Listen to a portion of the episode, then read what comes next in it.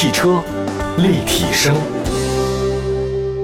各位大家好，欢迎大家关注本期的汽车立体声啊！我们的节目呢，在全国两百多个城市呢落地播出，大家可以在很多地方听到我们的节目啊，这非常开心。也就是说，跟你听同一个声音、同一个节目的人呢，来自四面八方。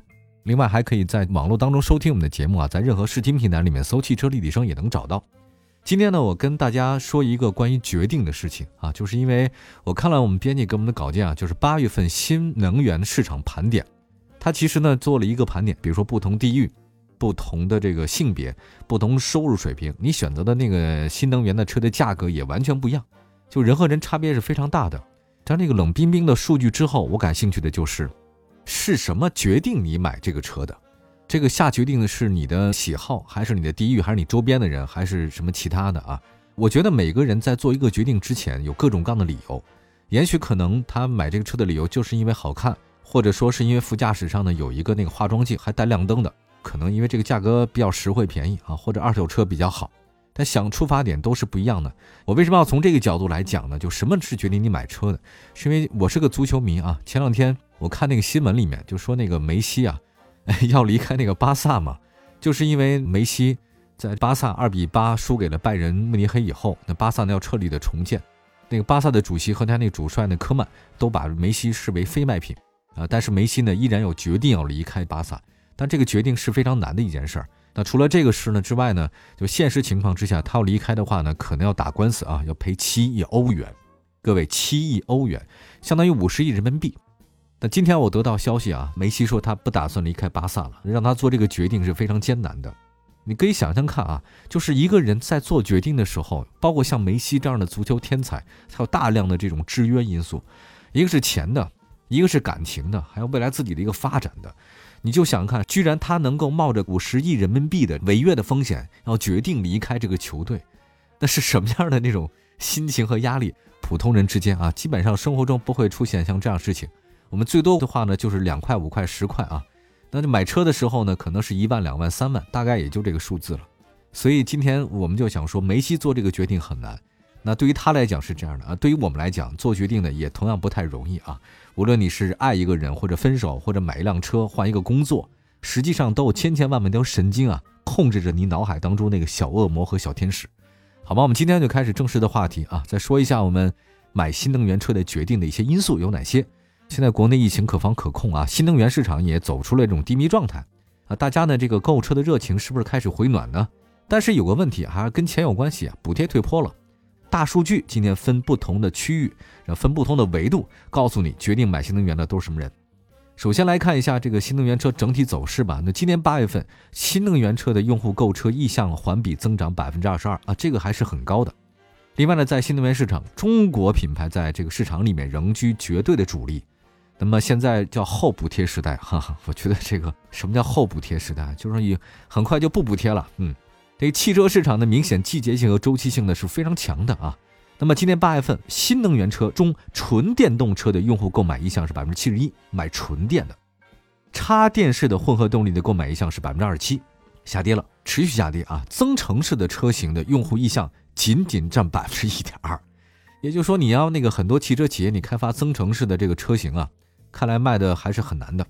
那么整体来看呢，插电式混合动力车的这个意向呢，占比非常高的，因为它这个很有优势嘛。你既能享受到新能源的这个政策优惠啊，又不像纯电动车那样有里程焦虑，你充电困难，这个太难了。呃，所以随着产品现在技术不断提升啊，插混这种车型的补贴啊，这个成本有很好的控制啊。呃，现在也算是异军突起啊。以前插电式混合不如纯电的好卖，现在插电式混合，说老实话，我都要选择这种车型啊。在私人领域当中，它会卖得很好。我们再来看一下分车型啊，大家比较关心啊。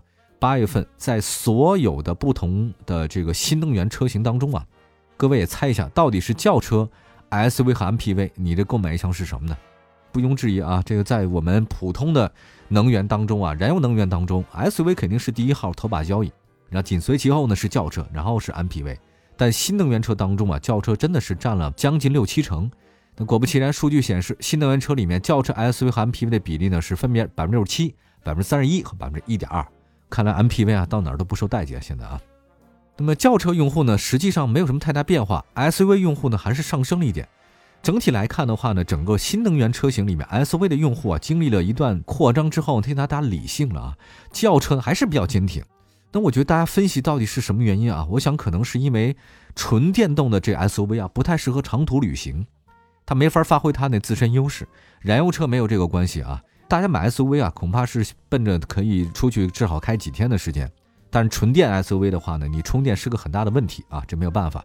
那么轿车的话呢，更能满足的是城市通勤需求，呃，所以在未来的话呢，可以看得出来，这个 SUV 在新能源市场依然程度还是会很低。但是有个解决方式，就是插电式的混合动力 SUV 解决了，对吧？你要又想要马快跑，又想让马吃的少，只有一个办法，你换骡子，对吧？这个可以。来看一下这个分区域当中啊，到底哪个地方卖的这个比较多一点？今年八月份。我们只说八月份啊，用户的购车意向占比最高的五个省份是哪儿呢？第一，广东；第二，北京；第三，浙江；第四，上海；第五是河南。那其中广东的话呢，它以百分之十五点八的意向呢独占鳌头啊，这个用户购车意向啊真的是很高的。呃，另外呢，再看一下，其中十二个啊省份的意向占比出现下滑，那么还有几个地方呢是稍微减少了点呢，是广东、上海、浙江稍微降低了一些，但也没有太多。整体来讲的话呢，其实还是北京、河南、河北这三个地方的话呢，是更愿意买新能源车型。呃，了解了一下意向分布的话呢，我们再来看一下城市格局啊。那么现在用车购车意向最高的五个城市呢，依然是北上广深、天津、北京呢，是以百分之十一点九的意向呢占比荣登榜首，大幅抛开其他城市啊。我也发现啊，在北京购买新能源车的这个比例人还是比较高的。为什么？很简单，因为在京摇号太困难啊。尤其是这个燃油车辆啊，我那个妹妹和妹夫啊，是表妹表妹夫，他从可以摇号这个资格开始摇到今天，始终摇不到啊，我也不清楚他们到底是怎么回事啊。而前段时间北京集中投放了几万个新能源指标，一抢而空，太可怕了啊！就是在北京这个限购非常严格，因为在广州和上海，它这个路上限购的这种政策跟北京完全不一样啊。北京完全靠手气，就真的是完全靠手气啊，也拍卖很很少，你买不到的。你没有那种可能性，你买到，你觉得你比别人幸运吗？没的可能。那么上海、广州，那其实还有其他一种别的方法啊，不讲了。我们待会儿呢再看看你购买新能源的车到底多少钱的车最受欢迎呢？啊，还要包括哪些品牌，或者说女神和男神们啊，你们最喜欢哪些呢？一会儿回来。汽车立体声，继续回到节目当中，您现在收听到的是汽车立体声，我是董斌啊，继续问候所有在听节目的好朋友们。感谢大家。我们今天呢，跟分析的是决定你买车的那些因素。我们做了一个大数据的统计啊，还很有趣。嗯，我们来看一下这个刚才不同城市啊购买车的这个差别很大。我们再来看价格，我是真的觉得价格是决定因素吧，至少占了百分之七十。那价格一定是大家买车的时候考虑因素之一啊。那来看一下具体的这个相应的数据吧。今年八月份，十二万以下的。价格用户呢购车意向是百分之二十九点四，那十二到二十万用户的购车意向呢占比百分之二十六点七，二十到三十万的价格用户呢占比百分之二十八，三十到五十万之间这用户占比呢是百分之八点七，五十万以上的这个价格区间用户占比百分之六点四。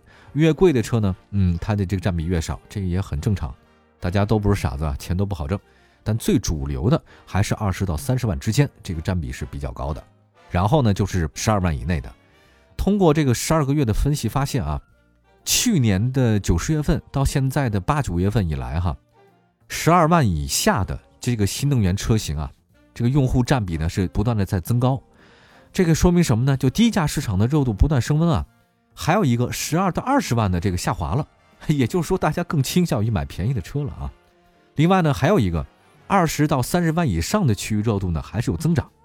哎呀，这个两极分化是比较严重了。从买车能看得出来啊，买贵车的人呢，好像区别不是很大；就买两端的人，区别都不是很大。中间的用户呢是被挤压了，中间大概在十二到三十万之间，挤压的程度还是比较多的。也就是说，这个城市当中啊，哑铃的两边的人受影响不是很大吧？就是两边相对还好啊，就是特别那个有资产的人，他的没有太大的变化。你少一万两万区别不大。还有呢，稍微的可能收入不是偏高的人啊，他们影响也不是很大。